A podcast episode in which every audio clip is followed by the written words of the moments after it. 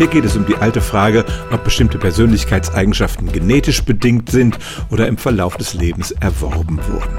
Und es gibt tatsächlich ein Gen, es heißt MAOA, das von Wissenschaftlern dafür verantwortlich gemacht wird, dass Menschen, insbesondere Männer, aggressiver werden.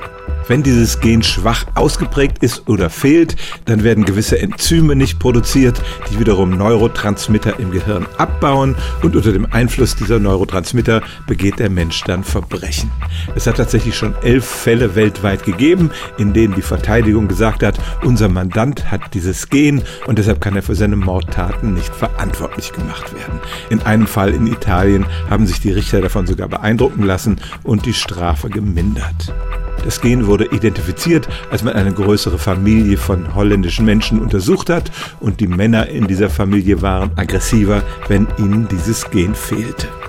Wenn wir aber nun fragen, was macht einen Menschen zum Mörder, dann ist es eben nicht dieses Gen, was bei allen Mördern vorliegt. Viel eher kann man sagen, dass die Familiengeschichte eine Rolle spielt, also wenn diese Männer in ihrer Kindheit selber Gewalt erfahren haben. Aber auch das nimmt ihnen nicht per se die Verantwortung für ihre eigenen Taten und weder eine Familiengeschichte noch ein Gen kann zur Schuldunfähigkeit einer Person führen.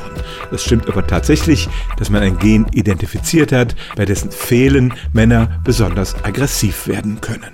Stellen auch Sie Ihre alltäglichste Frage unter stimmtz.radio1.de.